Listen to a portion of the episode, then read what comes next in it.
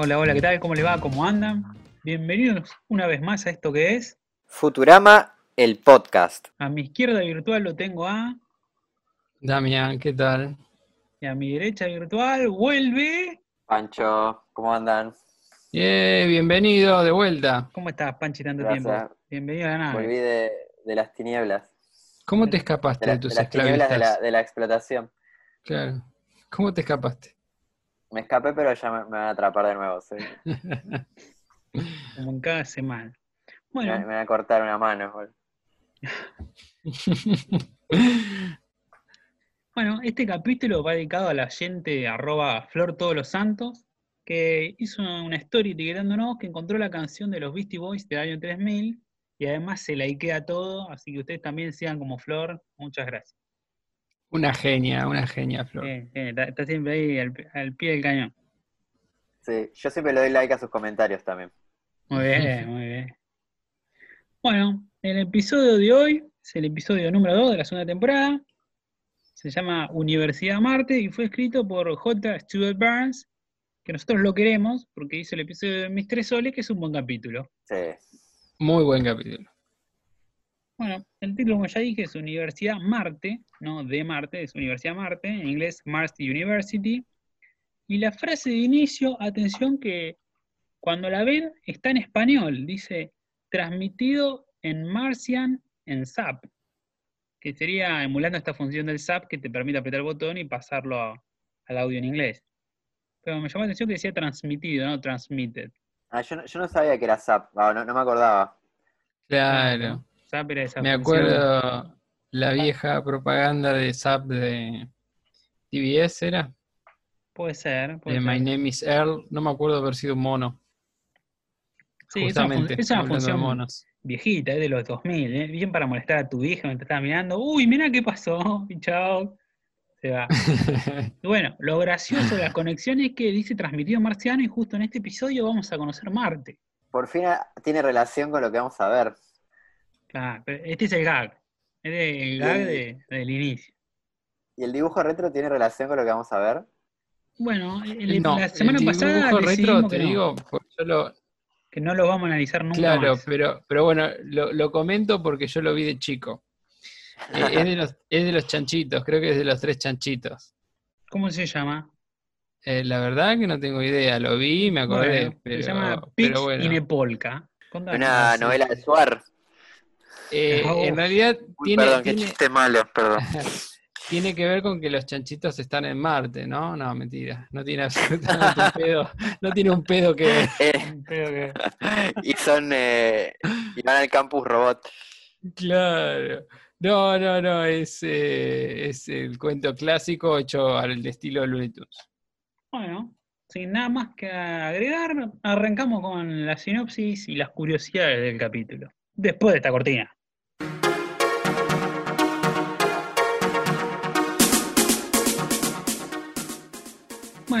Hoy una vez más tenemos otro capítulo que tiene una historia secundaria, ¿no? Parece que ya se está volviendo frecuente esto. El episodio arranca con nuestros héroes en la compañía.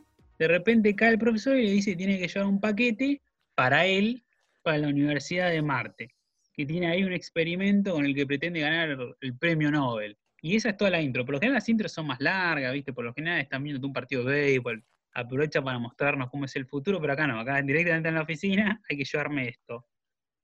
Bueno, acá igualmente aparece la caja que se le envió que se mueve. Sí. se mueve y hace ruido. Está muy bueno ese gag. Sí, y le tira un tranquilizante adentro de la caja, ¿no? Sí, sí, Sí, sí. Al futuro re- premio Nobel. Claro, al invento. Y bueno, de ahí derechito van para, para la Universidad de Marte. Fray dice que, que en el 99 todavía no sabían que había una Universidad de Marte, muy pelotudo. Claro.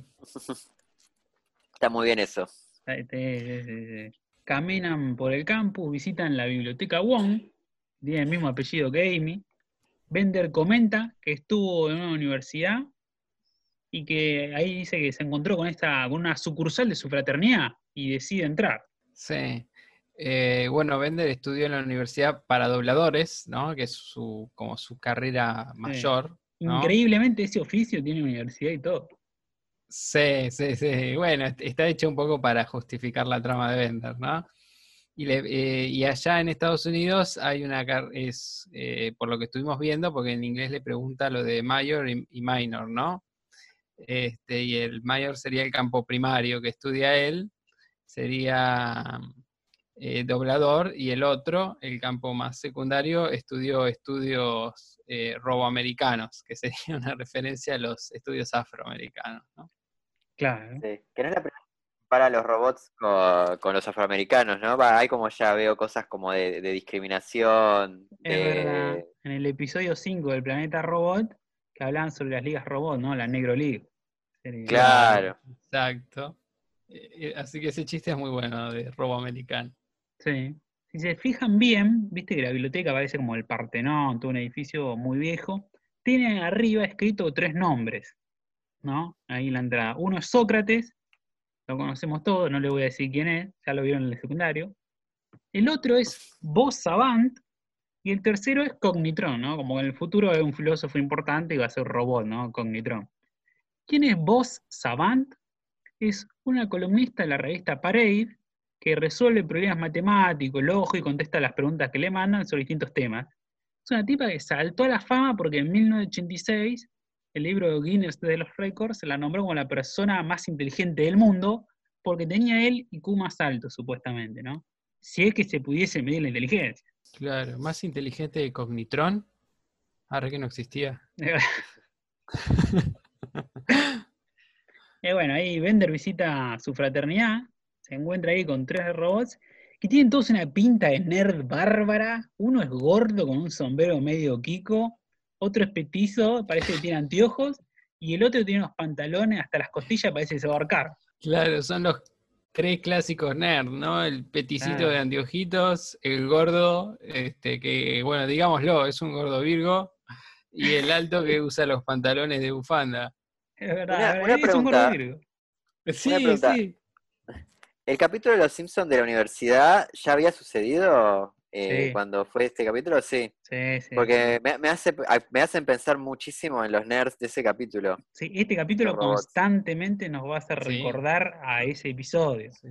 Son muy parecidos. El peticito con anteojos es, es el de anteojos de, de ahí. Después el, el otro es el negrito, el alto. El robot alto es el negrito y el otro es el, el gordo que usa el suéter verde. ese. No, para mí al revés. Para mí al revés. Para mí el gordo es el gordo. El Sí. de anteojos sería el negro, que es de anteojos.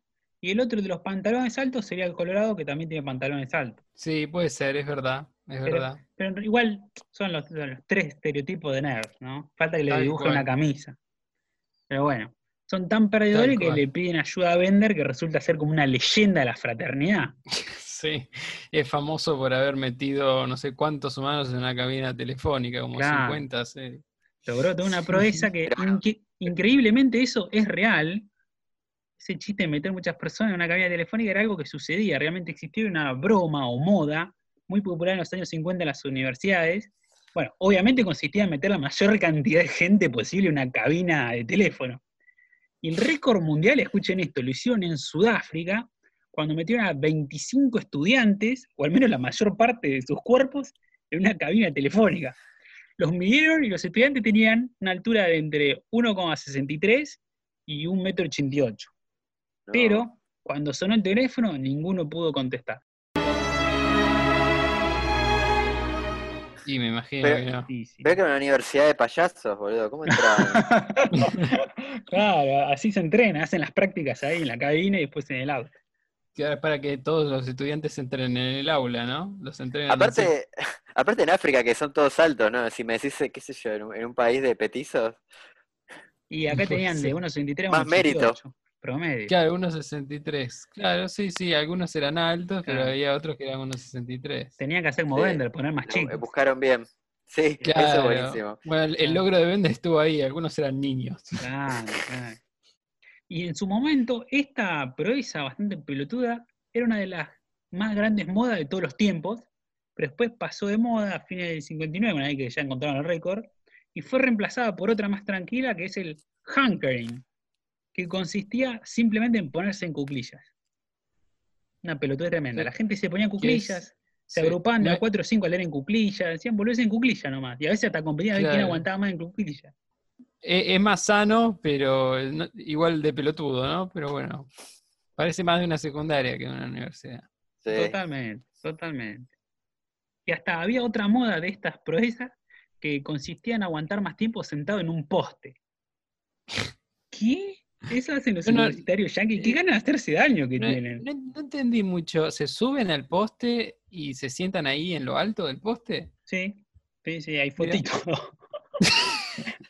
No, para el Instagram. Claro, para Y Instagram, cuando no después te- te existía. queda- te queda el culo como, no sé. Sí, sí, sí, pero bueno, se, se empalaron. Yo me imagino al tipo subiéndose al poste con el olor a culo de todos los que quedaron. Oh. Ya, ya la proeza es subirse, para mí ya subirse a un poste ya es mucho, ¿viste? Sí, sí, sí, es verdad. Ya- creo que es lo más meritorio, ¿no? Sí, sí, sí. Pero bueno, Bueno, esta fraternidad se llama Epsilon Roro y el loguito es como ERR, que es como una abreviatura de error. Algo bien Ah, robótico. Ah, no, no me he dado cuenta, boludo. Yo lo vi, acá hay algo, pero no, no, no, me, no había caído, claro. Claro, Claro, yo pensaba ER, algo. robot. Ah, Yo me iba a R, RRMG, no sé, cosa. claro, sí, sí, yo también. Carajo. Como que sabía que había un chiste ahí, pero no lo podía, no, no lo Sí. descifraba. Era, Qué era bueno, un chiste, bueno era un chiste que- muy nerd. Qué bueno que escucho este podcast. También vimos otro chiste muy nerd ahí en la fraternidad, ¿no? Ah, sí, ese me lo sé, pero bueno, tiene que ver con que soy nerd yo también. Cuando Bender eh, entra en la casa de la fraternidad, hay dos robots jugando ajedrez, ¿no? Justo cuando él está diciendo que era una fraternidad conocida porque era re alocada. Y están los dos jugando ajedrez en la posición inicial, no, todavía no movieron una pieza, y el robot que va de blancas le dice, jaque mate en 143 jugadas a, a, a Gordobot que va de negras, ¿no? Y eso en la posición inicial de la pieza, lo que significaría que para el año 3000 el juego de ajedrez ya se resolvió, ¿no? Y ganarían siempre las blancas, digamos, ¿no? Haciendo todas las mejores jugadas, este, si haces las jugadas correctas, siempre ganarían las blancas. Y Claro, no, de no, no hay chance, no puedes ganar como jugando con las negras, digamos, si ya. Claro, Claro. En, el juego, en el juego perfecto, si las negras jugaran perfecto, sería eso, las blancas ganarían igual. sería así. En realidad, por suerte, el juego del ajedrez no se resolvió. Y la verdad que es tan difícil que aunque se resuelva, va a haber que estudiar mucho para, para saberse esa resolución. Bueno, por algo le dicen el juego ciencia, ¿no? Juega ajedrez, llamado el juego ciencia. El juego ciencia, la verdad que es un juego ciencia, ¿eh? Hay que Capaz que lo, resuelve Cognitron. Cognitron, Ah. claro. es el que encontró la solución. Puede ser. A mí me gustaría que resuelvan Yu-Gi-Oh! que es imposible ganar, loco. Y me encanta el nombre ahora que lo decís, ¿no? Cognitron, ¿no? Que eh, cogni tiene que ver con, con conocer. Claro. Y o cognitivo. co- Cognition. Claro. Exactamente. Este, cognoscitivo, que creo que viene del griego, toda esa raíz. Pero sí, sí, justamente, mira, no me, no, me, no me había dado cuenta de, de, de eso, recién me di cuenta. Y bueno, eh, dicho sea de paso, eh, eso pasó un poco con el juego de damas. No sé qué versión de juego de damas, porque sé que hay un par. Yo no juego damas, eh, sí juego algo de ajedrez, pero no- damas no. Y bueno, aparentemente en 2007 eh, una persona descubrió eh, matemáticamente, con una computadora me imagino, este, cuál es la solución del juego de damas para terminar siempre en empate. O sea, hagas lo que hagas, si vos haces las mejores jugadas y tu contrincante hace las mejores jugadas, siempre termina en empate. Qué Ah, embole. wow. Sí, pero bueno, eh, me imagino que la mayoría de la gente no lo sabrá y podrá divertirse igual. O sea que malgasté todos estos años jugando a las damas. Ah, Qué bueno vivir en ignorancia, ¿no? Claro, claro. Este, pero bueno, siempre está el ajedrez, ¿no? Este, todavía se no se solucionó. Y cuando se lo solucionen, al que lo Vamos a estar re muertos. Lo matamos. lo matamos y escondemos el- la solución. Después hay otro cartel, ¿no? En la fraternidad. Uno que de cerveza que dice Lowbrow, con una diéresis en la O. Este, aparentemente, puse a buscar, es una parodia de una cerveza alemana que se llama Lovenbrau. Vos, Eh, Panchi, que estuviste en Alemania, ¿la probaste? Eh, ay, no me acuerdo. Me parece que no. O Bueno. sí. Pero si, si quieren el nerdismo, le, se leo cómo se pronuncia. Dale. Dale. Es Le, Löwenbräu. Wow. Y lo pronuncié para el orto igual. Así que perdón a, a los radioyentes alemanes. Que tenemos muchos. Cero, cero por ciento. Sí. Bueno, después los demás siguen paseando ahí por la universidad, por el campus, y Fry recuerda sus días en la universidad, que era en realidad visitar una atracción en un parque de diversiones de Morondanga, ¿no? Y Claro, la universidad de él era un juego. Que era la Claro. universidad. Sí, sí. Y el profesor le le comenta que teniendo en cuenta las normas académicas actuales, Fry es el equivalente a alguien que abandonó la secundaria. Y ahí Fry se siente medio tocado porque dice que merece el mismo respeto que otro fracasado que abandona la, la facultad, así que decide anotarse a la universidad para después abandonarla. Claro, ser un importante fracasado de esta él- era. Claro, para él- lo importante para él no es completar la universidad, sino haber pasado por ahí y haberla dejado. Claro, como el muerto se asusta al degollado, ¿no? No, no es lo mismo abandonar el secundario que abandonar la universidad, no, por favor. Pero es como la- mucha gente que te dice, no, bueno, yo cursé, este, bueno, un mes y me fui, pero, pero, yo pisé la universidad y sé lo que es una universidad.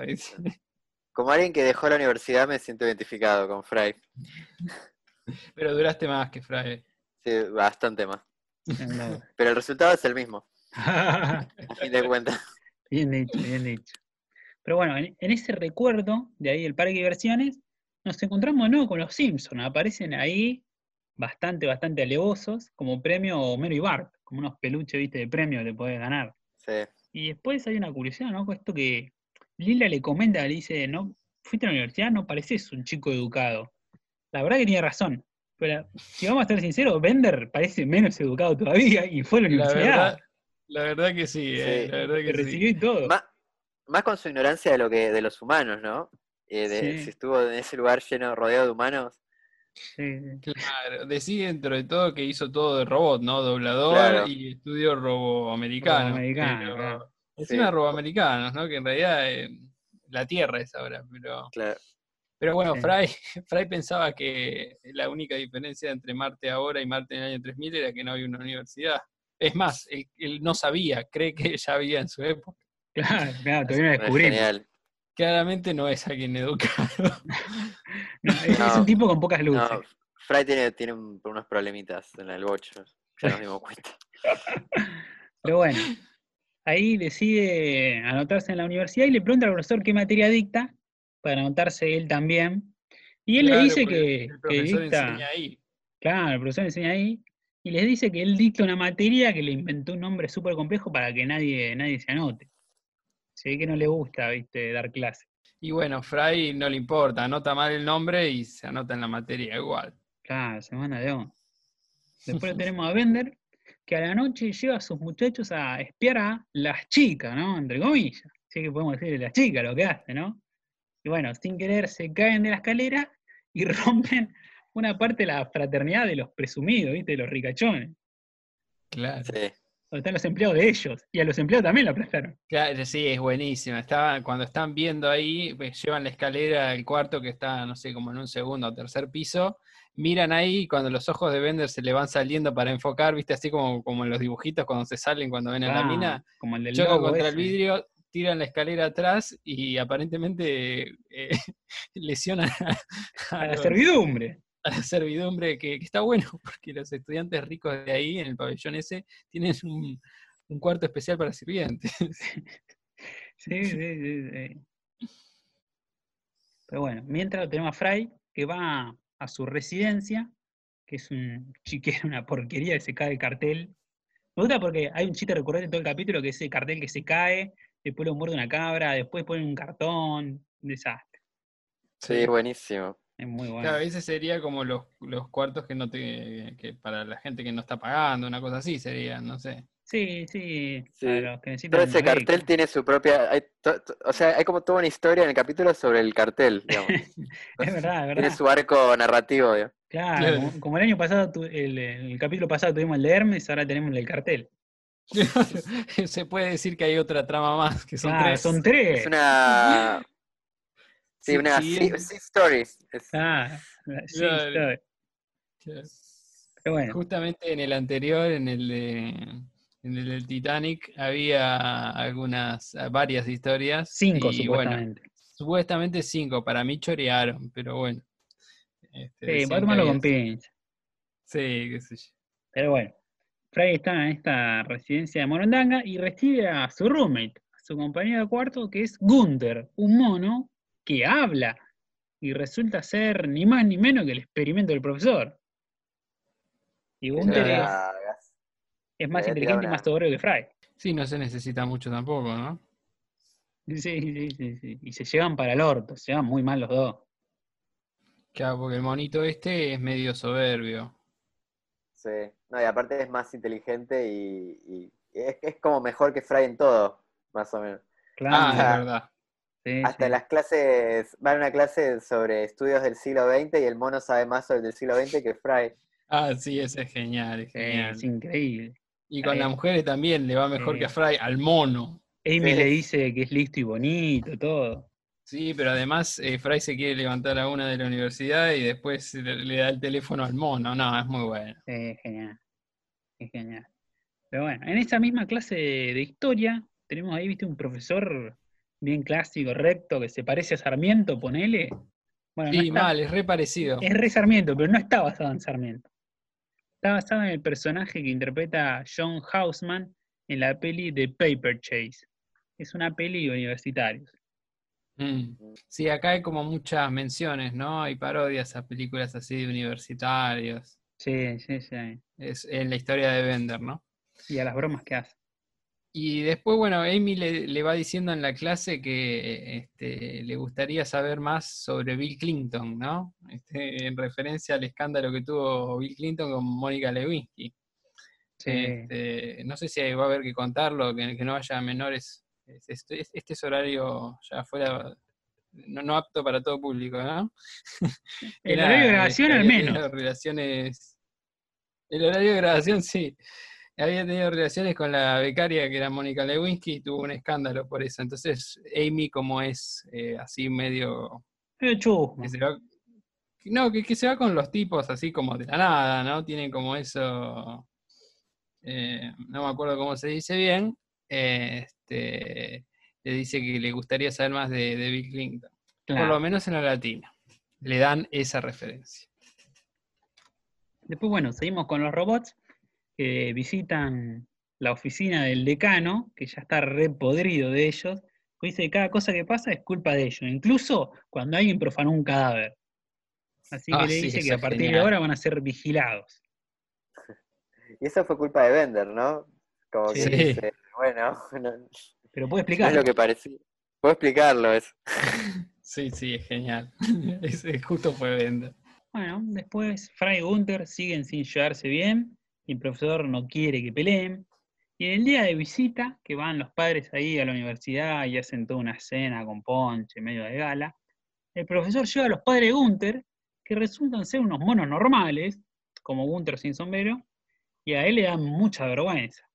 Y Fry no tiene mejor Claro. idea que liberarlo y hace un desastre, un desconcho por todo lado. Obviamente para humillarlo, ¿no? Claro. Porque Sí, es un hijo de puta, Fry, en ese momento. Sí, Se lo merece, sí, ¿eh? sí, sí, sí. Se, Está se bu- merecía algo el mono. está bueno. se merecía algo.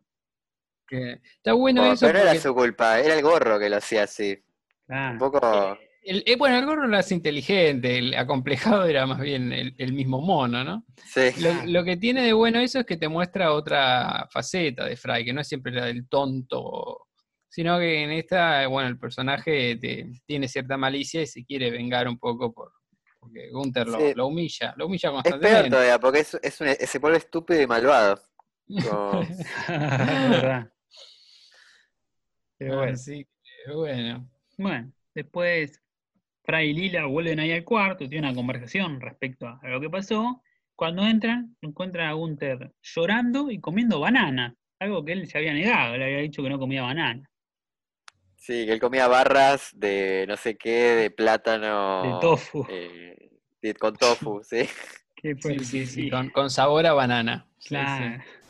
Y claro, porque ahí es como que descubrimos que el mono tiene como todo este conflicto de, de entre ser como entre ser un humano súper inteligente de alguna manera y, y ser un mono básico, como que no, no, no sabe qué hacer con su vida, está como ahí en, eh, eh, entre esos dos mundos.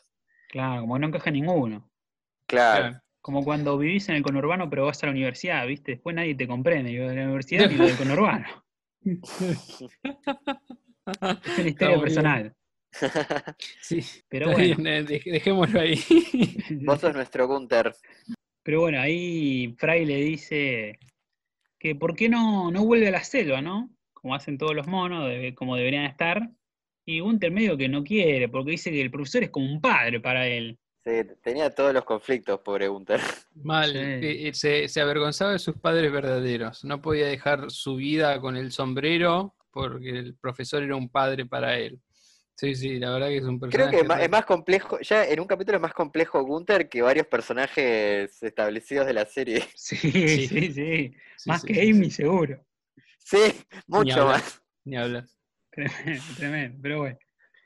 Y bueno, en pleno, en pleno examen de historia, que era un examen con dos preguntas, nomás, muy raro, ¿viste? Ahí no, no aguanta más, empieza a sentir como el llamado de la selva y decide escapar y meterse ahí en la selva. Y bueno, nuestros héroes conversan al respecto y planean ir hasta allá para encontrarlo. Sí, sí, sí. eh, Y darle ra- la, la, la elección de qué quiere ser, ¿no? Si, Claro. si va a querer ser un mono súper inteligente o un mono salvaje. Claro. Claro, ahí el profesor se entera que, que bueno, eh, después de, de, de Que fue de la que armaron, Ah, claro, que le armaron de, con los padres de, Gunther, le dijo, Fry, eh, si no, si no sería mejor volver a la jungla, ¿no? Y entonces el profesor lo caga pedos a Fry por decirle que, que cómo lo dejaste ir a la jungla después de todo el tiempo que pasé experimentando con él. Así que el profesor va a querer que él vuelva a su vida normal y Fry va a ser un poco el que eh, represente la otra elección. Sí, en la vida en la selva. Pero bueno, Exacto. Mientras nos encontramos que se está haciendo la regata anual de la universidad y el decano dice que si gana un equipo bajo vigilancia será perdonado, pero los robots no lo van a tener tan fácil porque el decano está tan podrido, les apunta con la pistola y le dispara al gomón de uno, Claro, pincha Eh, todo. bueno. La, la pistola de la carrera, ¿viste? Como de, de- de- de- la- típica pistola de, de- de anunciar que arranca la carrera, le, le apunta al barco y, se- y- y se desinfla. Sí, parece que va a tirar al aire y le pega que es un gomón y se desinfla. de y- mierda, sí, sí. Sí, no, encima comparado con el yate de los, de los ricachones, Claro. que van siguen, con sus ¿no? ma- Que- que van con sus martinis, ¿no? No hacen nada ellos. Como, como que el barco se mueve solo casi. Tienen timón, Sí. todo, sí. Na- nada que ver con Bender, que tiene el común hecho mierda. Se baja un galón de birra y lo revienta contra la cabeza como si fuera una Ah, lata, ¿viste? Y bueno, ya los robots le habían colmado la paciencia al- ¿no? en el, en el los- auditorio. Cuando, Los cuando lo universitarios del conurbano, los robots. Claro, Al, al menos Bender, al menos Bender es el conurbano. al menos, sí, es verdad, Bender sí. No tengo pruebas, pero tampoco dudas. Claro. Así que bueno, eh, que uno de los, que viste que hay un cartel eh, cuando van allá, que el, el rector los caga pedo, que le dicen eh, Mentaliptus Hall, Sí. que al parecer es una referencia a Eucaliptus Hall, que es una sala real en la eh, en una universidad eh, real, creo que es de California, sí. La Ah. Universidad del Estado de California. State Ah. University Northridge, que no sé qué será Northridge, pero es... Una referencia. Bueno, y cuando, cuando nuestros héroes están en la selva, se encuentran por fin a Gunther, que está sin el sombrero, y deciden hacer como las típicas pelis de, de Bad y de mascota, ¿viste? Uno se pone un lado con el sombrero y el otro con la banana y que el mono elija entre los dos, ¿viste? Pero antes Sí. que pueda decidirlo, pasa la lancha de Bender a toda velocidad y los arrastra hacia el agua. Y la lancha cae por una cascada, se rompe toda, pues ellos caminando por abajo del agua logran cruzar primero la meta. Claro, claro. Que quiere, eh, Bender los hace tomar un atajo, aparentemente, ¿no? Le preguntan, che, ¿este, este era un atajo? Y dice, Ah. "Ah, no sé, hace una hora estaba seguro, pero los hizo navegar una hora. Sí. Pero bueno, al final lo era. Sí, sí, sí. Tenía razón. Sí, Sí, sí, caen, se hacen percha contra las piedras, pero como son robots sobreviven y cuando parece que van a ganar los, los ricachones salen ellos del fondo del agua y cruzan la línea de meta. Pero los que no la tienen tan fácil son nuestros héroes que quedan agarrados en un tronco, justo en una roca ahí haciendo un poquito de equilibrio en el borde de la cascada. Y ahí no les queda otra que, bueno, pedirle ayuda a Gunther, que por fin logra ponerse el sombrero, hace un par de cálculos y logra salvarlos de alguna manera para que queden colgados de ahí de, de- por una liana arriba de un árbol y él queda justo abajo colgando la liana que está a punto de romperse. Y mientras se pone a reflexionar qué hace, si sube o se deja caer. Eso está muy bueno. Sí, Porque sí. en, la refle- en tanto reflexionar se le termina rompiendo la soga y se cae. Claro. O sea, que está como muy la bueno inteligencia que, lo traiciona. Claro, el chiste que está bueno es que como que él está reflexionando todo, como que quiere caerse, tirarse, pero dice, bueno, pero viéndolo por otro lado, y ¡pac! se le corta y se cae. Sí, sí, Sí. justo cuando está mirando a ver si el lado bueno de la vida se le corta. Claro. Que había hecho, ¿no? Como un aparejo, ¿viste? Para, para mantenerlos y de un lado estaba colgando él y del otro ellos. Y cuando ellos Claro. logran subir queda él solo colgado y bueno, Sí. ahí se corta la liana. No, y, y encima después cuando quería, el profesor quiere a, ver cómo está, pero para comérselo. Sí, dice, sí. bueno, eh, se- ahora que se cayó sería una pena que se desperdicie, ¿no? Y se relame. se relame, sí. Es la, la pobre, la figura paterna de Gunther era un desastre. No, Sí, terrible, ¿no? terrible. Le chupaba un huevo realmente eso. Se, se lo quería devorar, ¿no? Como Pobre Gunther, cada vez más Sí, trágico. este Le quiere sacar Júpiter el, devorando a sus hijos. el provecho, bueno, no sé si tanto, pero le quiere sacar todo el provecho que pueda, ¿no? Ah, Sí, Y bueno. Si no consigue el Nobel, bueno, por lo menos me, me lo como. Carne de mono, me hace acordar al abuelo que decía, me muero por saborear ese mono. es verdad. Y bueno, cuando lo van a buscar, lo encuentran ahí a salvo, sobrevivió, pero el sombrero se abolló y ahora funciona a la mitad de su capacidad. Y Gunther ahí, siendo medio inteligente, pero a la vez feliz, decide quedar así. Un mono Claro, con inteligencia profesor- moderada, que use traje y estudia administración de empresas. Claro. Qué porquería. O sea, un buen, un buen mono. ¿Qué te iba a decir? Porque claro, el eh, Gunther como mono era muy tonto, ¿no? Cuando se tenía que poner el sombrero y todavía era mono para ayudar a, a Fry, Lila y el profesor que le decían, ponete el sombrero, así nos ayudas, el tipo se lo pone primero en, en la cola, después en, o primero en la rodilla, hasta que después descubre que el sombrero va en la cabeza. Este, y bueno, ya obviamente cuando es inteligente era obvio que iba en la cabeza, ¿no? Sí, dice, Eureka, que era tan obvio. Era tan obvio que iba en la cabeza, tal cual. Pero bueno, el mono ahora quiere ser, eh, digamos, dice que, que cuando era súper inteligente estaba muy acomplejado por la, la exigencia y que bueno, este, siendo un mono tampoco se sentía cómodo, así que, que porque era muy inútil, dice tan inútil que intenté poner un sombrero en, en mi cola, En el trasero. en el trasero, sí. Y Con el culo, como dirían los gallegos. Pasa Sí. que el mono tiene cola, claro. Este, tenía la colita ahí. Este, pero sí, sí, creo que dice trasero. Y bueno, el- su, su lugar es eh, la inteligencia media y bueno, Sí. este, Parece la administración de empresas que le va a rendir frutos, ¿no? Parece que es una carrera, dice, según lo, para ellos, como para gente de, inteligencia media. Y para, para nosotros también. Sí, sí. Es muy común que bardeen administración de empresas, lo, lo he visto en varios lados. Eh, Esperemos es que no se ofenda los- ningún oyente nuestro de administración No. de Nuestros empresas. Lo que oyentes, es- presidentes de empresas, por favor, no se ofendan. Claro, lo, lo que dicen la gente mal, malintencionada es que, bueno, los que no pueden ser contadores dicen, bueno, esto tiene menos números, así que hago administración de empresas y con esto choreo un título universitario. Claro. Así que Bueno, esto no tiene nada que ver con el hecho de que yo lo piense, ¿eh? lo dice otra gente. Pero bueno, a, le, le- le funciona. Por lo- en el, en el post-crédito está buenísimo, que te hace como, también así muy de peli universitaria, que te cuenta qué fue la vida de cada uno. Sí, Y- genial. sí, que congelan ahí un que- frame y te dicen qué Sí. hizo cada uno. Claro, te Sí. agregan las letras, ¿no? Y, y bueno, este, ¿cuáles, fue- ¿cuáles eran las historias, che? Y el de Ah, me Fry, acuerdo que Gun- sí, que abandonó con éxito sus estudios. Ah, esa es muy buena, sí. Es Abandonó buena, el qué buena esa frase. El de Gunther, que obtuvo su MBA y se hizo presidente de la Fox. Muy buena, muy buena. Un el clásico estilo, claro, de la. Fox. Sí, muy bien. Y el, el bueno, el de Gordobot le dijo Gordobot, que fue a un Tijuana. virus en Tijuana. Se, pe-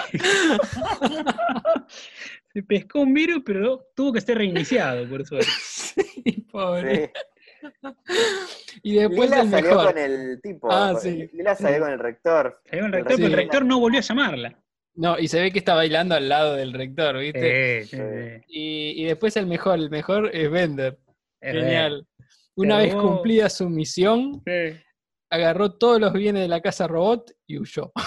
Los estafó. No lo vieron más. Típico de Bender, típico de Bender. Pero bueno, por lo menos los hizo, Bender. los hizo ser cool, dio una fiesta al final, todo, ¿viste? Sí, yo, yo no sé si ese gordobot se lo tiene que agradecer tanto, ¿no? Pobre, sí. Además de robarlo.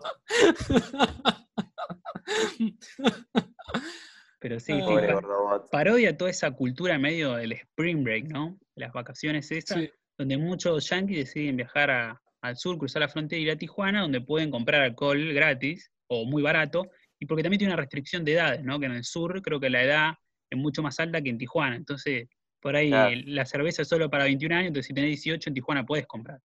Entonces Ah, van claro. ahí, se empedan y bueno, se gastan todo Sí. su dinero en prostituta, en alcohol, en todos lados, ¿no? Como alguna vez Y después lo escribió y contó Esteban Simandi, el escritor. Hay toda una cultura ahí de que se aprovechan justamente sabiendo esto de los jóvenes y les venden de todos y después los devuelven todos chupados a casa.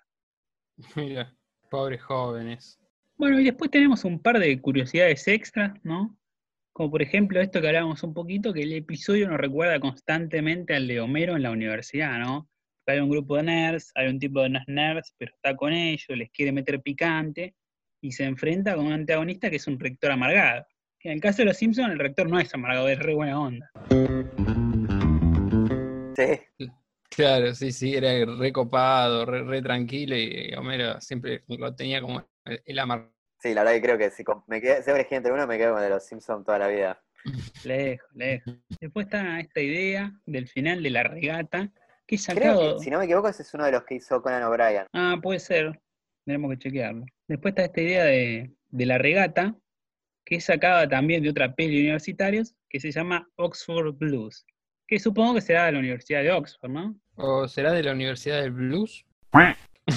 Y después, bueno, esta trama que involucra a Bender y a toda esta fraternidad, a la Robot House, la Casa Robot, es una parodia a una película que se llama National Lampoon's Animal House, que es una peli del 78 protagonizada por John Belushi.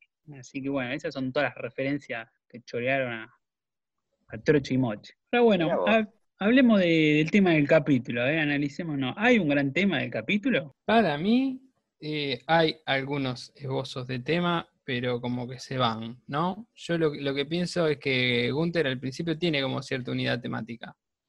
El conflicto del personaje eh, para mí ahora sí marca el, eh, un, un posible tema, ¿no? Por lo menos al principio. Que es el hecho de avergonzarse de, ser un mono, ¿no? Porque se siente acomplejado y un poco por eso es tan soberbio, porque se siente acomplejado de, su origen. Por eso cuando le muestran a los padres que son monos normales, él se va llorando avergonzado. Así que un tema podría ser este, la vergüenza de ser uno quien es o de los orígenes de uno, ese tipo de vergüenza, ¿no? Este, la vergüenza en relación con la pertenencia. Pero después va cambiando un poco y va eh, yendo al drama de ser un genio, ¿no? Que es esta sobreexigencia, que al final Gunther elige tener eh, una inteligencia promedio porque, bueno, el mundo de la inteligencia le era mucho más exigente, pero bueno, eh, como mono era inútil. Entonces, eh, este Gunther que tiene el conflicto al principio no, no se parece tanto al, al, al Gunther que tiene la resolución del conflicto al final. No, no se sabe bien qué conflicto resuelve Gunther, si el, de, el hecho de ser un genio sobreexigido o el hecho de, de, de- tener vergüenza de, ser lo que es. Sí, tiene todo su arco dramático, ¿no? Sobre Sí, este pero- conflicto que tiene, que de alguna manera logra, logra resolverlo porque logra ser feliz, en este caso Sí, siendo eso menos sí. inteligente. Ahora, ¿cuál era el problema? ¿El problema era que era un genio sobreexigido o el problema era que era eh, muy inteligente y se avergonzaba de sus orígenes, ¿no? Como esa persona pobre que, que- que logró ascender socialmente y, eh, se avergüenza de, no sé, de que vivió en Harlem, por ejemplo, o en la Villa X. Este, entonces se avergüenza de su origen, pero al final el conflicto parece ser otro, o sea, nunca queda bien claro entre el principio y el final cuál es el conflicto de este personaje. Yo creo que ahí hay un problema porque en realidad lo que necesitaban era que el personaje de Gunther siguiera y quedara como un personaje más, ¿no? A la mano. Eh, entonces tiene que tener mediana inteligencia, pero ¿cuál era el problema? Si, si, si, el problema era la inteligencia, él tenía que decidirse entre su origen salvaje este, y su vida civilizada. Entonces no, no, no pudieron conciliar bien estas dos cosas, hicieron un miti-miti, pero tuvieron que cambiar cuál era el conflicto. ¿no? Que Gunther dice, no, como genio era sobreexigido, y me sentía presionado y como animal era muy tonto y no me podía poner ni un sombrero. Pero eso no era el conflicto del, medio del capítulo. El conflicto del medio del capítulo era que él era un mono y le avergonzaba ser un mono. Sí, sí, es verdad. Bueno, pero es, otra manera de decir lo mismo. claro. El problema es que el chabón no puede ser feliz. El chabón no puede ser feliz. Bueno, el tema es que eh, tenía dos conflictos diferentes por los cuales no pueden ser felices. Y de uno se pasa al otro. Hay como un desplazamiento, ¿no? Que Igual para mí está bien escrito eso. O sea, es como. Porque me parece que es, genial. cuando tenés. Eh, o sea, en guion siempre tiene, tiene que haber un buen dilema. Y si la resolución del dilema no es ninguna de las dos cosas, sino que es una tercera, mejor. Sí, lo que, no te la veías venir acá cambiaron, acá cambiaron el conflicto para resolver ese dilema. Porque ya no es una persona que se avergüenza, o un mono en este caso, que se avergüenza de su origen, sino es alguien que está entre ser un estúpido e inútil, que no se puede poner un sombrero, o ser un genio sobreexigido. Pero acá no, no, porque en realidad Gunther sigue siendo Gunther, sigue siendo un mono. Este, entonces debería seguir sintiendo vergüenza. La resolución seguramente tendría que haber pasado por otro lado. Para mí igual es un buen capítulo entra como este equilibrio en que, bueno, como no le gusta ser inteligente, le llega a la conclusión de que ser menos inteligente te hace más feliz.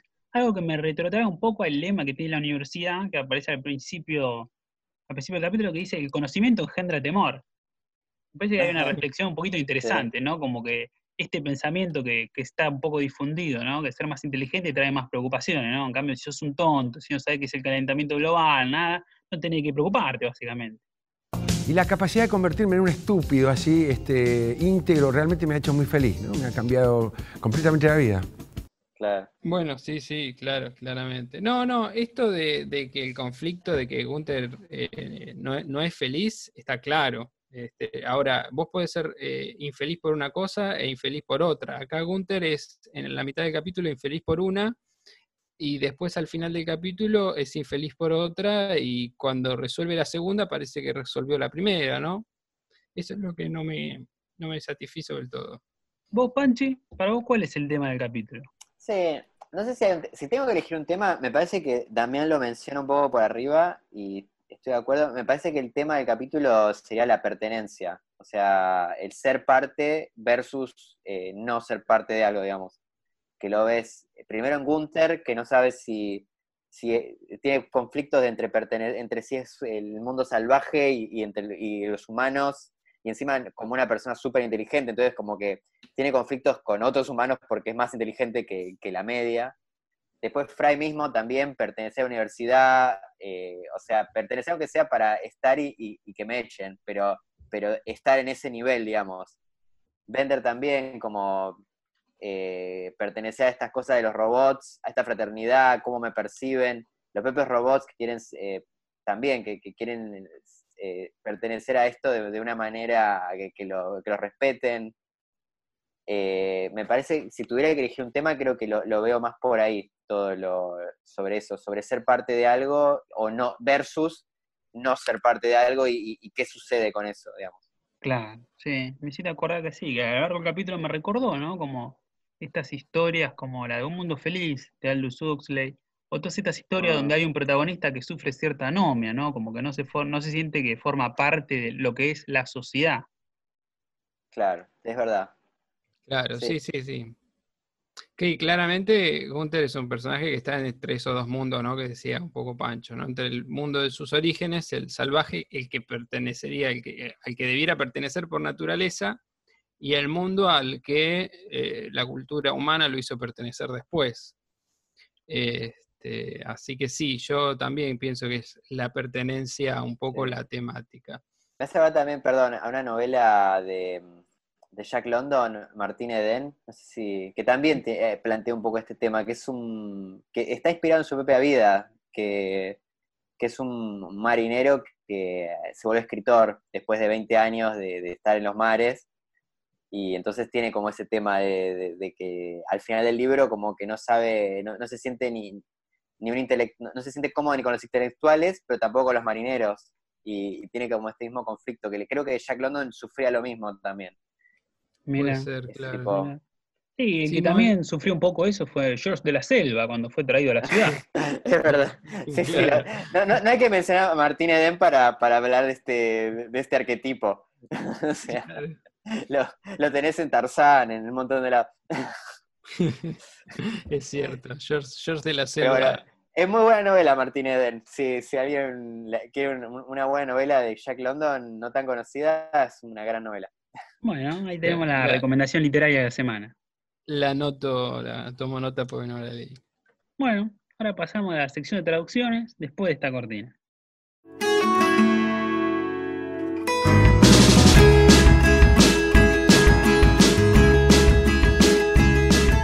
Bueno, la primera es una modo de curiosidad, que es cuando está el profesor que trae la caja y la caja empieza a hacer ruidos.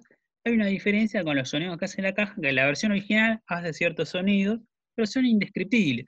En cambio, la de los latinos, vos ya escuchás y entendés que se trata de que hay un mono ahí dentro. Lo que le quita cierta sorpresa, porque después cuando veas a un mono vas a empezar a relacionarlo, ah, esto era lo que estaba en la caja. Le quita la Sí. sorpresa. Sí, sí, sí, sí, Sí, se lo mí, saca. no, eh, no sé, tarjeta amarilla. Bueno, Sí, bueno, que no es amarilla. tan grave, pero Claro. sí, sí. Sí, es verdad. Después otra modo anecdótico es cuando Lila nombra el follaje universitario, dice hiedra, árboles y hierba, que la verdad que yo seguí de largo y no casé la referencia hasta que lo escuché en inglés, que dice ivy, trees and hemp, que hemp sería el cáñamo, ¿no? Como está hablando de la marihuana, la hierba. Claro. Yo pensé que cuando decía hierba se refería al pasto, viste que a veces dicen Claro. hierba, ¿sí? En ese Sí, sí. sentido. Y me hierba. totalmente Como los desapercibido. Pokémon, tipo hierba. Eh, a mí también, yo como me, me dio una sensación de que podía ir por ahí la cosa, porque ah, era una universidad, qué sé yo, pero no, también se me pasó de largo en la latina. Sí, me parece que se pasaron de sutiles. ¿Y cómo es en la gallega? En la gallega dice así, marihuana, lisa y llana. De una, de una. Hierbas, árboles y. Hierbas, marihuana. árboles y marihuana, así para Me que no te bien. quede duda. Sí, son muy directos, ¿no? ¿Por qué tan brusco, no? Culo, mierda, marihuana. ¿Por qué lo dice en la sección por qué lo dice tan brusco? Claro. Tenemos hoy esta palabra. Está bien, me- me- los bancos. Está muy Sí, bien, yo banco la palabra culo y, y, bueno, marihuana pudieron usar cannabis, ¿no? Como para lo del cáñamo, lo de hemp, para, para Sí. mantener el tono. Pero, pero bueno, hierba es como ya, eh, igual es raro de los está latinos que sean tan sutiles. Se usa hierba también, o sea, está Sí, bien, pero sí. no sé, creo que se Pasa que en pasa otro de largo. contexto, pasa que en otro contexto, cuando decís vamos a fumar hierba, estás seguro que no vas a fumar pasto, ¿no? Pero cuando Sí. decís hiedra, árboles, Sí, sí, hierba, se- no se entiende. el contexto te. Claro, pasa de largo. Pero bueno, después tenemos otra curiosidad, no sé si querés explicarla también. Bueno, hay una parte que, en la que dicen los robots de la fraternidad ERR, le dicen a, a Bender que son muy aburridos, incluso más que los ortodoxos. En inglés es eh, incluso más que los Hillel, sería, ¿no? Eh, y los Hillel sería una especie de fraternidad judía de las universidades, que están en varias universidades, tienen sede en muchas universidades, y bueno, serían ¿Los esta- giles se llaman? Hillel, Hillel. O Ah. Hillel. Eh, tiene, eh, deriva del Ah. nombre de un personaje bíblico, que era un sacerdote, creo, algo así. Si alguien sabe. Este, A pero nuestros bueno, oyentes judíos ortodoxos, que no. Que van a universidades yankees. más el top y díganos qué es Hillel. Bueno, después tenemos otra cambio en las traducciones. Acá vengo con otra de mis historias bizarras. Bueno, en la, en la- en- en la versión gallega de la anterior, pues no, no lo dijimos, dicen eh, que los de la hermandad judía, ¿no? Que bueno, acá la diferencia está en que Hillel es específicamente la, esta hermandad judía, y en la otra los ortodoxos o los de la hermandad judía este, no se entiende bien, incluso es hasta chocante que digan hasta, los de la hermandad judía celebran mejores fiestas en la gallega, parece hasta discriminatorio, no se entiende por qué. Claro, claro, Eh, el ortodoxo. Claro, Claro. tal cual. Sí, Sí, sí, ahí, sí. ahí- ahí como que falla un poco la traducción. Bu- buena aclaración. porque Bueno, no, es lo mismo ortodoxo que comunidad judía en general. claro, entonces encontramos que los latinos, Tarjeta amarilla, los latinos discriminan a los asiáticos y los españoles son antisemitas. Perfecto. Pero bueno, acá traigo otra de mis historias, esta vez con Y esta a nosotros nos van a decir que discriminamos a los gallegos y a los latinos. Por supuesto, por supuesto. Acá hay una hay que ver la diferencia, traducción hebrea, a ver cómo, que, cómo hicieron este chiste. ya no hay. Pero bueno, acá tengo, tengo otra de estas historias, que hay una diferencia en las traducciones cuando a Bender le pide que por favor forme parte de, de la fraternidad, y él les pide una escalera de, dos, de mano de dos pisos de altura para saquear, pero en la versión original le dice Panty Rail Ladder. Y sería una escalera para un Panty Rail. ¿Qué es un Panty Rail? Como una redada de bombachas, de bragas, que fue otra de estas bromas universitarias típicas del 50, en la que grandes grupos de estudiantes varones intentaban invadir las viviendas de las estudiantes, mujeres, y robar sus bombachas como trofeo de una excursión exitosa. Dicen que la primera fue en febrero del 49, que alrededor de 125 hombres ingresaron a la residencia de mujeres. El primer grupo entró a través de túneles de calefacción debajo del edificio.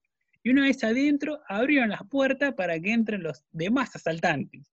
Encerraron a la que es como la, la jefa, la madre de la casa en su departamento, cortaron la luz, cortaron las líneas telefónicas, tuvo un ataque terrorista. Y aunque las mujeres informaron que faltaban prendas interiores, en realidad todo el objetivo era causar una gran conmoción, llamar la atención. Y esto llegó, llegó la policía, y aunque no acusó a ningún bromista, la noticia se expandió por todos lados y se, implicó a se empezó a replicar en otras universidades. Un fenómeno que creció tanto que a finales del 52 ya había 52 campos con problemas con estas redadas, y en el 56 hicieron como el récord, sería que fueron 3.000 chabones haciendo esto en una, en una misma universidad, causaban daños por 10.000 dólares de ese entonces, que ahora son 92.000 dólares. ¿Qué le pasa a los universitarios No, no, es, es, es muy banda. A a- las universidades yanquis de los 50, ¿no? Sí, de los 50. ¿no? ¿Qué, qué les pasaba? Sí. No, no iban a estudiar, loco, a la universidad. No iban a estudiar a la universidad. ¿Qué iban a hacer? No, boludo, Iban- es se- increíble. se Increíble que en quedó, los- quedó impune aparte, toda una locura. Mal, o sea, se, se- se van, se, se hacen competencia de cuclillas, meten a 50 personas en una cabina telefónica, este, entran, irrumpen en, en los edificios de la universidad, o sea, todo menos estudiar. Sí, sí, La, la guerra, la Segunda Guerra Mundial les pegó mal, boludo, me parece. Sí, sí, tal cual, agarró posguerra. Y bueno, después esta costumbre la dejaron de hacer, la hicieron un poco durante los 50, 60 y ya después en los 70 ya no tenía sentido porque ya había dormitorios mixtos, ya está la revolución sexual, así que ya quedó en el olvido esta práctica. Pero la verdad que son unos Sí, chimpancés, me parece. Era una práctica de Virgo, me parece, ¿no? De, de simio más que de Sí, virgo, me parece. de, de violadores, no- Sí, sí, sí, sí, psicópata. Y nos recordaba mucho acá con Pancho cuando hablamos de la previa, una misión del Bully, el videojuego de Rockstar de Play 2, que también tenía como una misión así similar. Sí.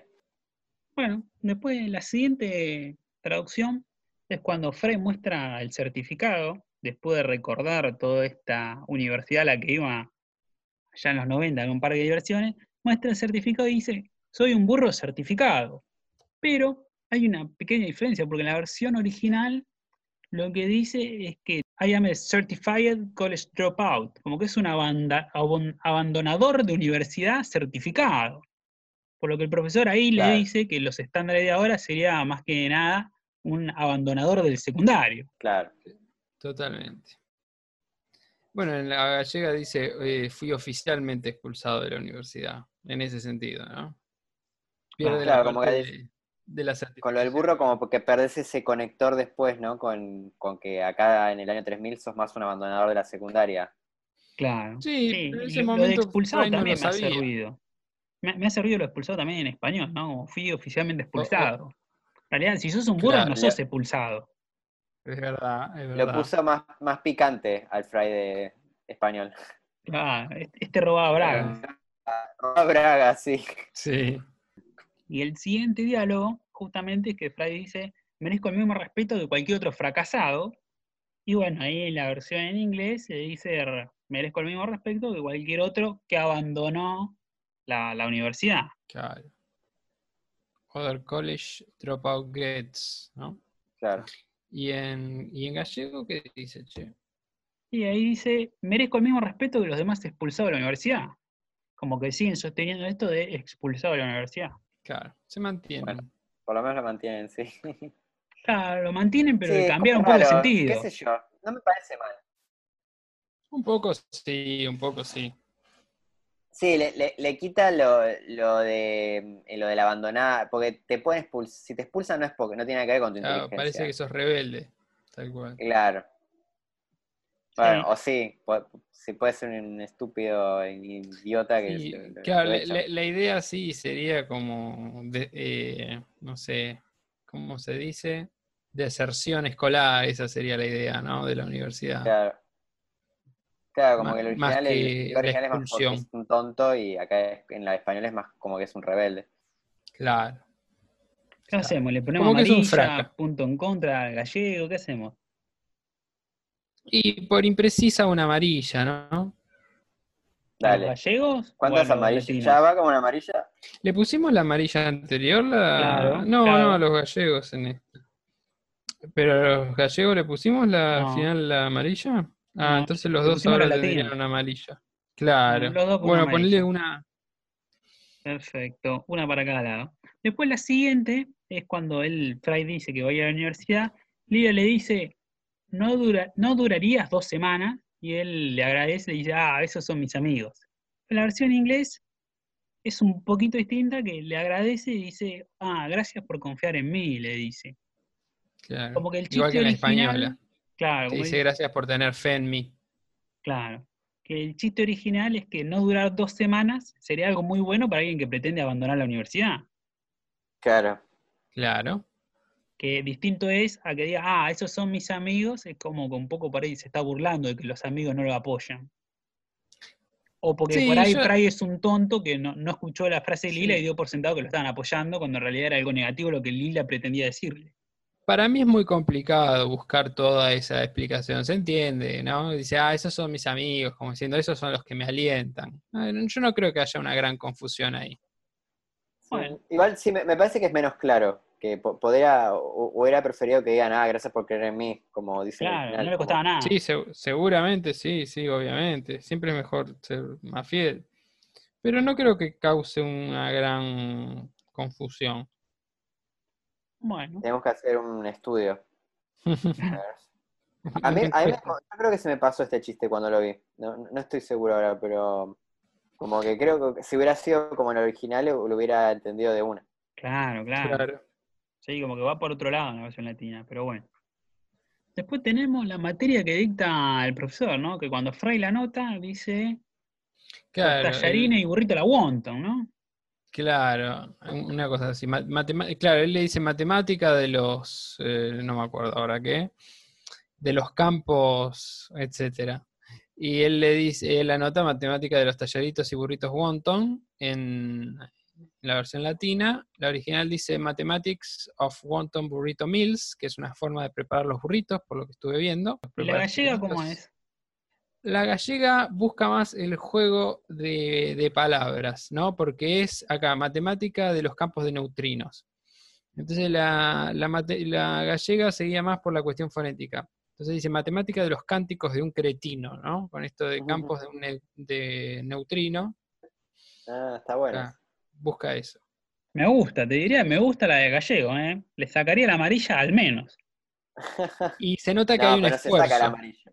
Es como, es como el hecho de... ¿Cómo que no? Es como el hecho de, de- lo de la canción, ¿viste? Sí, Cuando dieron la canción, que ellos hicieron toda la rima y los latinos no, bueno, acá buscaron lo, lo fonético. Sí, tiene más bueno. sentido, tiene más sentido que el original, que es un burrito a la wonton. Ajá. O sea, aparte, yo pienso, o sea, la- porque el, el plan del profesor es a, a inventar un nombre que nadie quiera meterse. Claro. Entonces me preguntaba qué es, porque me- eso me parecía raro, porque el, si el original es matemática de tallarines y burritos, como que suena interesante un poco. No, eso es lo que Fry entiende, claro. Lo- eh, lo- la otra es la de los campos del neutrino. Ah, los campos neutrinos, sí, sí. Ah, perdón, perdón. Me- me- me Así entendí que bueno, mal. yo, le- yo le, le sacaría la amarilla al gallego. Sí, sí, se, se nota que, que hay un esfuerzo ahí. Sí, Ah, hay, hay cierta idea. Dale, dale, meta- hagámoslo. Dale. Después la siguiente, contanos nada, Damián. Ah, la siguiente me encantó. Es para el, el diccionario de, de- de palabrotas gallegas. ¿no? Viste que los gallegos, en el capítulo, siempre lo decimos, ¿no? Pero en el capítulo de, de, de Bender que está en la cocina, le dice este, maricón, en, en el, en el otro, en vez de muerde mi trasero, dice mi, mi culo metálico, y en el de Titanic, en el pasado, decía la seductora mierda, ¿no? Directamente en vez de estiércol. Bueno, acá hay un cambio en la traducción y alevosamente le ponen una expresión que es cuando ellos están mirando el salón de, de- espiando la- el edificio donde están las chicas, ven a todas minas que están re buenas, eh, peleando con almohadas, qué sé yo, y van pasando la vista y ven una computadora que, que no anda. Entonces la, la desarman para ver qué tiene adentro y es como que la desvistieran. Y ahí, mientras están viendo, Bender dice, get a load of that, ¿no? Como diciendo, eh, acordate bien de eso o déjalo. Mirá, mirá lo que es eso. Mirá- claro, mirá- mira, claro, mirá mira lo que es esa. Ahí está. En la latina dicen solo miren eso, que es muy fiel. No sé si hay un juego de palabras en la original sobre load y la cuestión de que sean máquinas, no, lo sé. Y en la gallega, que es la que me, me causó muy mucha gracia, porque además no tiene absolutamente nada que ver con, con la versión original, es le ha dejado en pelotas. Sutil, sutil. Sutil. sutil. No, a mí me, me- me encantó, me encantó. Así que bueno, es la forma de traducción que tienen allá, ¿no? Como la de marihuana, en vez de decir hierba, eh, cana- no, marihuana, sí. Bien, directo. acá tenemos otra, a los bifes, viejo. Bueno, después tenemos otra que es cuando Amy está en la clase de historia y le dice, qué aburrido, quiero saber más sobre Bill Clinton. Pero eso es un cambio en la traducción, muchachos. En realidad, en la original dice, quiere saber más sobre Walter Mondale. ¿Quién es el tipo? Eh, Fue el vicepresidente del mandato de Jimmy Carter. ¿no? Algo muy raro, porque que- que- no- la verdad que acá en Latinoamérica no conocemos quién es el vicepresidente. Gracias No. que conocemos al presidente. Yo también quisiera saber más sobre Walter Mondale, porque la verdad que no sé un carajo. Claro, así Yo lo que leí es que va la, la cabeza de Walter Mondale va a aparecer en un capítulo de esta temporada. Yo no, Ah, no sé si lo habrán nombrado porque viste que son medio progresistas y este tipo Walter Mondale era del ala liberal, o sea, allá en Estados Unidos significa liberal, significa lo contrario de acá, ¿no? Progresista de Estados Unidos.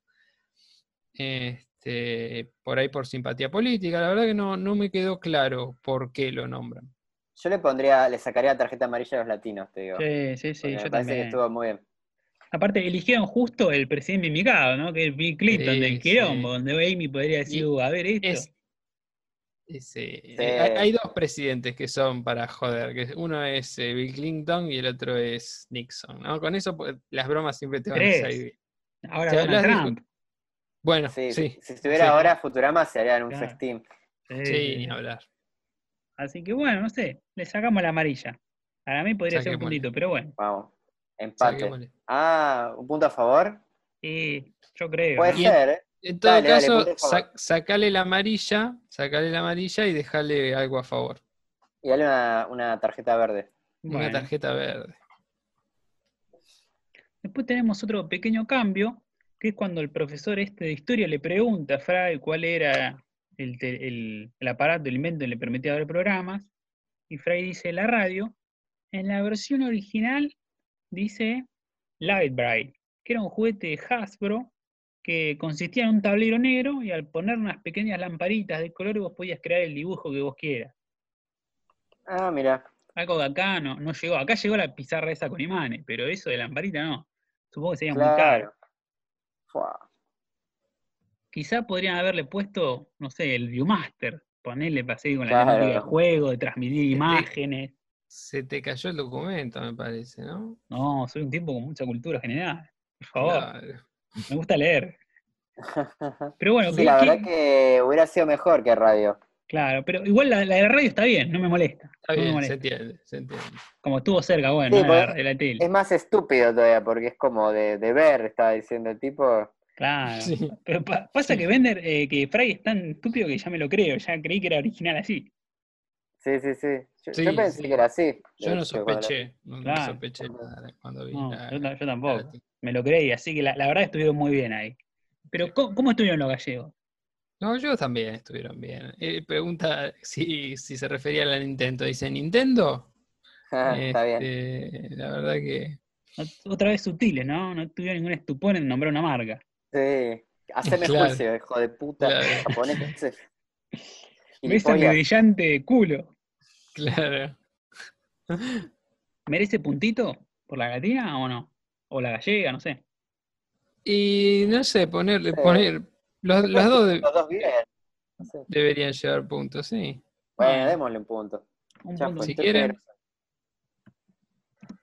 Bueno, le vamos a dar un puntito a cada uno. Después tenemos otro cambio de traducción que la verdad nos pareció muy extraño, que es cuando enfocan lo que es el salón este donde después va a aparecer el, el decano, ¿no? Que tiene un cartel que dice Mentoliptus Hall, eh, esta parodia de Eucaliptus, ¿no? Que, que había nombrado antes Damián, pero el locutor la nombra como la sala 2%. ¿Por qué 2%? Qué raro. No tengo ni idea, la verdad. No lo sabemos, ¿no? Muy extraño, No. no, pudimos encontrarlo. No. Así que bueno, una, una mera curiosidad. Punto en Después- contra. Hay que preguntarles Y a podría, los ¿eh? latinos qué, nos quisieron decir. Capaz Claro. que hay algo con la menta y el 2%. no- No, no creo, no sé.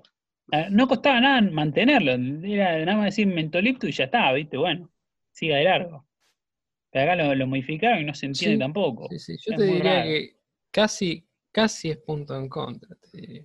Sí. Sí, como que es inexplicable. No, la verdad que no, no lo entiendo. No sé si tendrá alguna referencia allá en México. Porque viste, hay Ah, algunas que son localistas.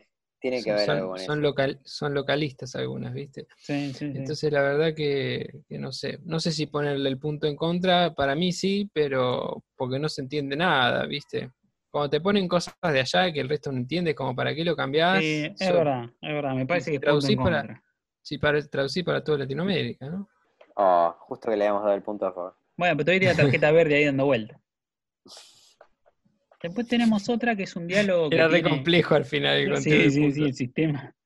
Bueno, después tenemos la siguiente, que más que un cambio de traducción es más una aclaración, una explicación, porque el diálogo es medio extraño, que es cuando Gunther obtiene el número de teléfono de esta compañía de Crisi, se acerca a vender y le dice, ¿te gustan los plátanos? Tengo su número, ¿qué me dices de eso?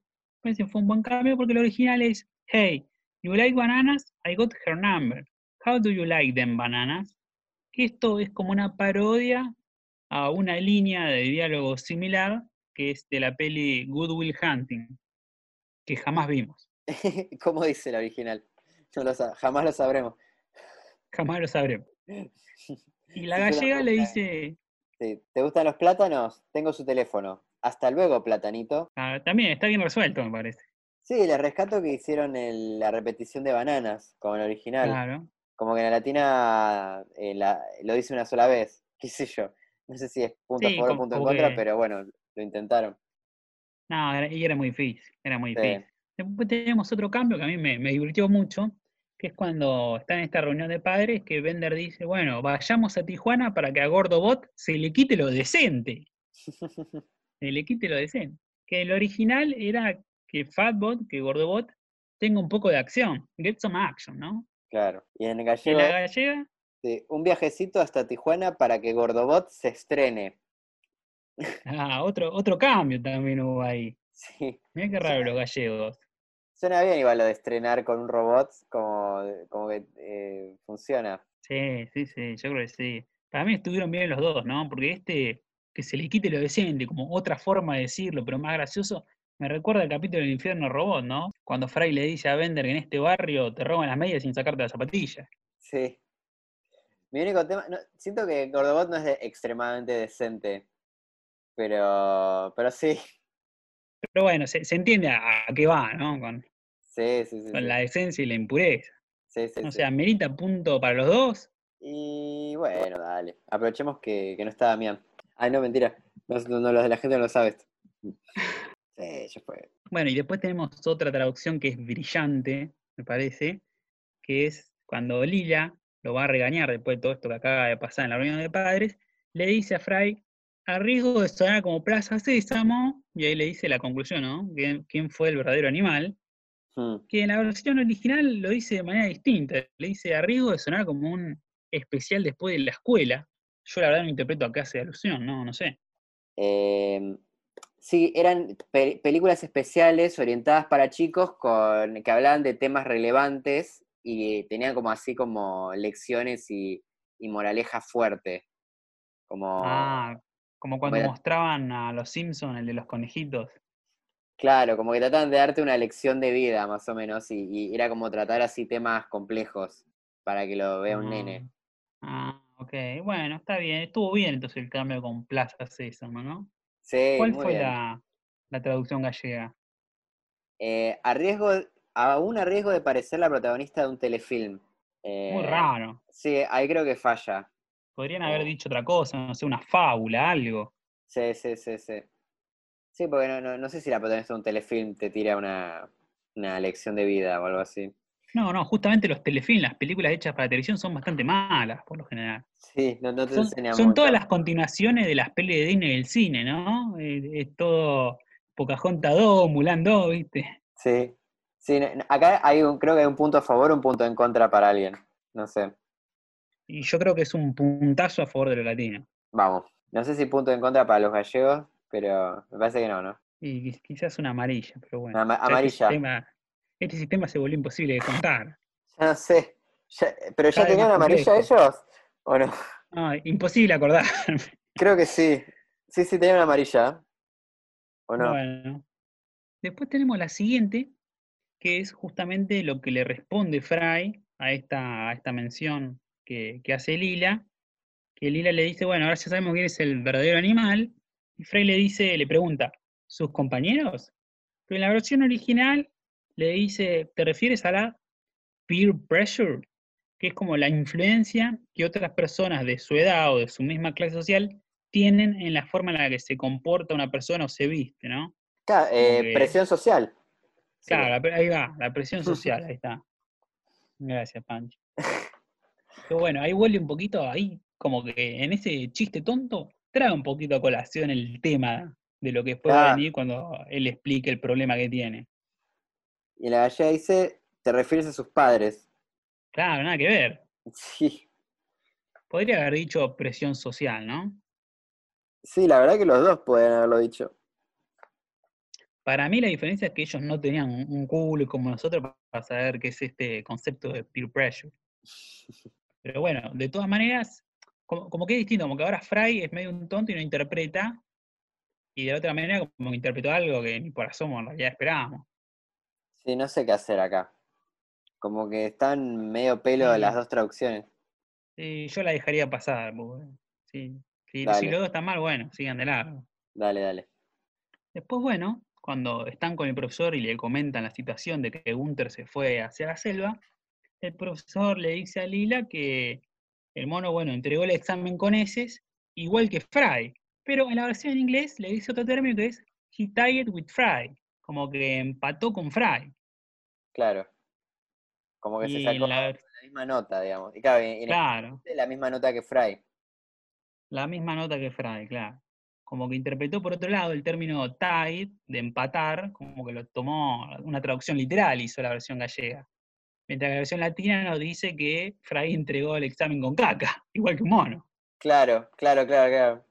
Sí.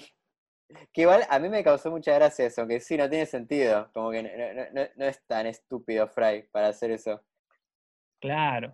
Lo gracioso es que el examen con caca del mono tenga la misma nota que, que Fry. Claro, claro, exacto. y qué sé yo, no, no sé, a- a- creo que sería un, menos uno para los latinos, pero igual me- me- la verdad que me causó gracia, Sí, a mí aunque es también. absurdo. Sí, pero, pero se lo banco, es como, como el chiste del Mimic, que está el Mimic al lado y le tira la red a Lila. Sí, sí, sí, he- hemos visto, Yo- hemos visto hacer cosas más estúpidas todavía. sí, sí, así que yo, yo la dejaría pasar porque yo me lo creí, ¿eh? Para mí me pareció, me pareció bárbaro. Igual, te digo, también me causa gracia la idea de que un examen manchado de mierda sea, sea la, la misma nota que lo que hizo Fry. O sea, Sí, creo, sí, creo que Fry no, no tiene que estar cagándose en un examen para, para que sea gracioso el chiste. Tal cual, tal cual. Pero bueno, me parece que está, es, es divertido igual. Pero bueno, sí, para que lo- los que los que lo vimos en latino sepamos que, que en, la original Fry no, no, cagó ningún examen. Bueno, puntaje final de traducciones. Puntaje final de traducciones. Latinos, menos 7, gallegos, menos 6. Ojo, ¿eh? Se le está rimando lo latino ahí cada vez más cerca, achicando diferencias, guarda, ¿eh? Por las dos amarillas, que se volvieron un menos uno. Claro, tenía dos amarillas que arrastraron los gallegos, así que bueno, bastante bien, ¿eh? arrancó bien la temporada, picante. Me gusta, me gusta que esté cada vez más cerca, más ca- cabeza a cabeza. Igual están los dos en la B fuerte, Fuerte, fuerte, sí, sí, descendiendo. descendidos mal. Bueno, puntaje del capítulo, muchachos. Yo la verdad que lo siento como que fue un buen capítulo, estuvo bien, no uno de los mejores. Como que no es memorable, no es cuando digo la temporada 2, digo, ah, sí, está el capítulo del modo en la universidad. No, no, me pasa eso, como si me puede pasar con mis tres soles o con otros que vamos a ver más adelante, prefiero no adelantarles. Pero, sí, me pareció bien, que está bien resuelto, está todo este arco dramático. Hay un par de chistes buenos, llega a ser épico, me parece que está entre un 6 y un 7. Sí, yo no sé si tanto eh, ser tan duro como un 6 o un 7. mm, Para mí el 8 llega, eh, sobre todo porque, eh, qué sé yo, está dentro de todo bien pensado, más allá de que a mí no me convenza cómo se resuelve la trama, me parece que está muy sacado de la galera. Pero bueno, los chistes son buenos, el capítulo se disfruta, es cómico, es un poco bien al estilo de eh, Mis Tres Soles. este, lo, ves disfrutando. Tiene, para mí, ¿no? Este, tiene sus, sus detallitos, como el de- también lo tenía mis tres soles, pero bueno, lo, lo disfrutás del principio al fin. Para mí es un 8. Los chistes como cuando se escapa el mono, que el profesor dice, ¿por qué? ¿Por qué no le, no le, no le rompí las piernas? Es, qué sé yo, son, son muy Sí. buenos. ¿Vos, Panchi? Estoy, estoy de acuerdo con los dos. O sea, de, de puntaje le pondré un 8, pero sí, me parece que no, sufre que no, no, no es muy memorable. Pero que es, es como un capítulo súper bien armado. Como que me, Sí. me parece que falla un poco en algunos. eh, como, sí, como, como que no es tan gracioso como otros. Pero igual es, no, no sé, es raro, es como difícil de, de- de poner un puntaje, porque no, no, no tiene nada malo. Es como un buen capítulo. Pero sí, no, no, no, no es que te morís de la risa viéndolo. Eh, pero está Claro, bueno. no, no, es, no es icónico, pero, Claro, pero la verdad que es bueno. es No le bueno. puedes criticar nada, digamos, eh, a lo sumo esto de que no, es sufici- no, no te lo acordás tanto, capaz, pero, pero está bien, pero sí, me parece que seguro un 8. Sí, a mí me pasa lo mismo porque no, no me divirtió tanto.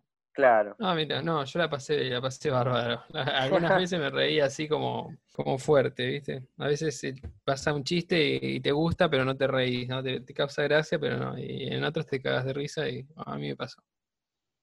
También creo que todo este Bueno. humor universitario yankee como que se, a mí se me pasa un poco por, por arriba, como que no, no me termina de, de llegar. Sí, no, Sí, eh, es, cierto, eso es cierto, nos queda lejos. Ahora la Pero cuestión bueno, me- me también- acuerdo la- el capítulo de Homero en la universidad que es de, de- de lo mejor de la historia y, y digo, bueno, Sí. pasa eso, Ahora, pero este otro capítulo y digo, ah, bueno, como que se- no, no le llegan a los talones. Las parodias a esas, ¿no? Que, películas que te cuentan qué fue de los personajes en la vida real, no, es- es- ahí estallé.